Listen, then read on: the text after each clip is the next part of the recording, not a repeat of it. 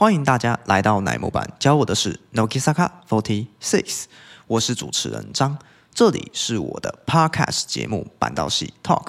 今天想来讨论从中西冈本回归后，目前我个人对两位的想法。那我们都知道，今年年初武崎生发布的二月以来啊，都充满着声量，特别是针对中西冈本两位的流言蜚语。我们先不论其说法与爆料的真实性，确实在乃木坂 Forty Six 的招牌上，确实的蒙上了一些阴影。这部分是我必须要先说明的。但当然，谁没有黑历史？过去乃木坂的相关前辈也是有所谓的文春事件，后来也一步一步逐渐回到正轨，甚至可以说是贡献多于拖累。所以，我们该怎么审视这次的事件呢？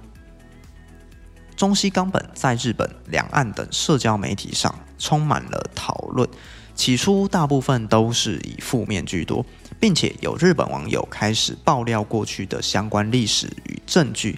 文春炮也随之袭来，营运宣布两位的自诉处分，MV 重新录制，销量大砍，这些都是不争的事实。甚至是如果比较熟悉对岸社交媒体的朋友，可能也观察到了关于发布中西冈本影片的这一点，在 B 站、微博当中造成字幕组与粉丝的严重冲突。这部分我不希望也发生在我们身上。一个月的自诉后，随着武崎生四月二十七日第二回的见面会上，中西冈本重新出发，在部落格上发布道歉声明，获得了一些粉丝的体谅。当然，也还是有一些粉丝无法接受，表示出伤害已经造成了。不知道目前正在收听的听众呢是怎么样想的呢？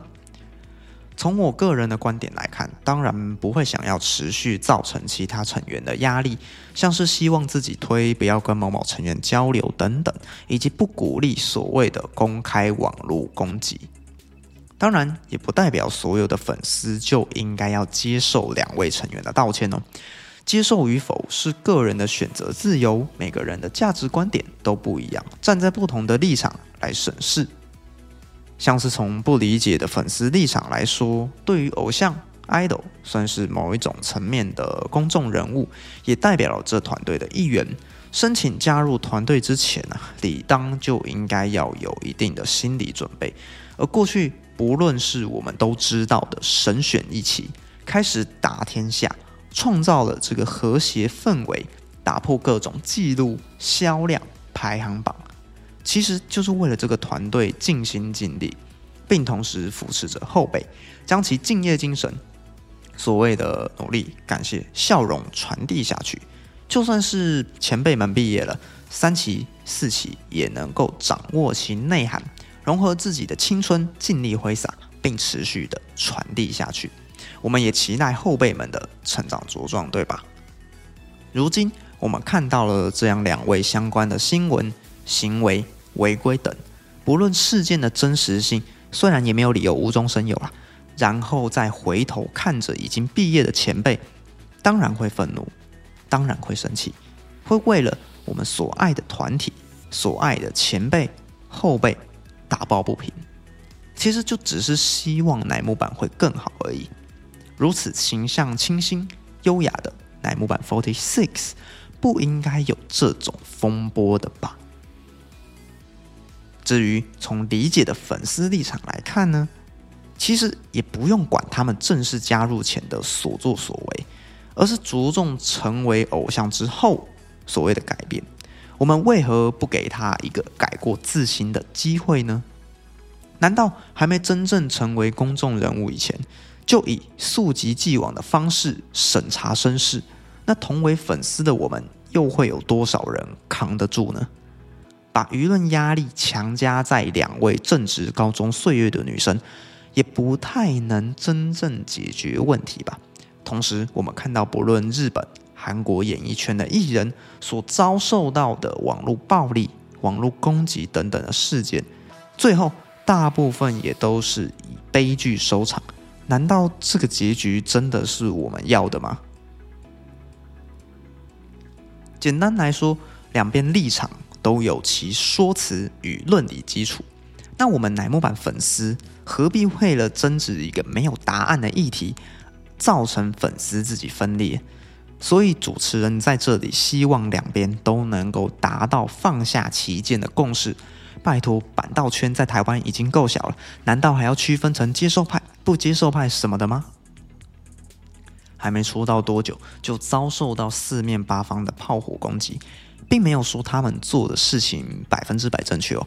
但还没获得公众人物的资格前，相关作为就被当作公众人物的标准放大检视，然后还能够挺过炮火冲击，没有选择退出，这部分确实我也是蛮佩服的。总结来说，加入乃木坂前的所作所为，我们粉丝确实管不着。但是加入团队后，如果没有修正行为，一犯再犯，到时候再批评也不急呀。因此，目前我还没办法接受两位的道歉，但也期待两位未来的改变与成长。如何能够磨平已经造成的伤害？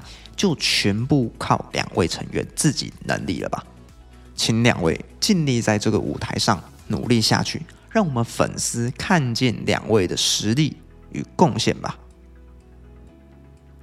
以上是这期的内容。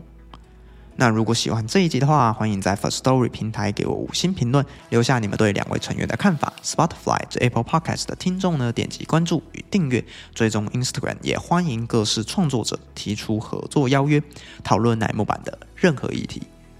努力，感谢，笑容，我们下次见。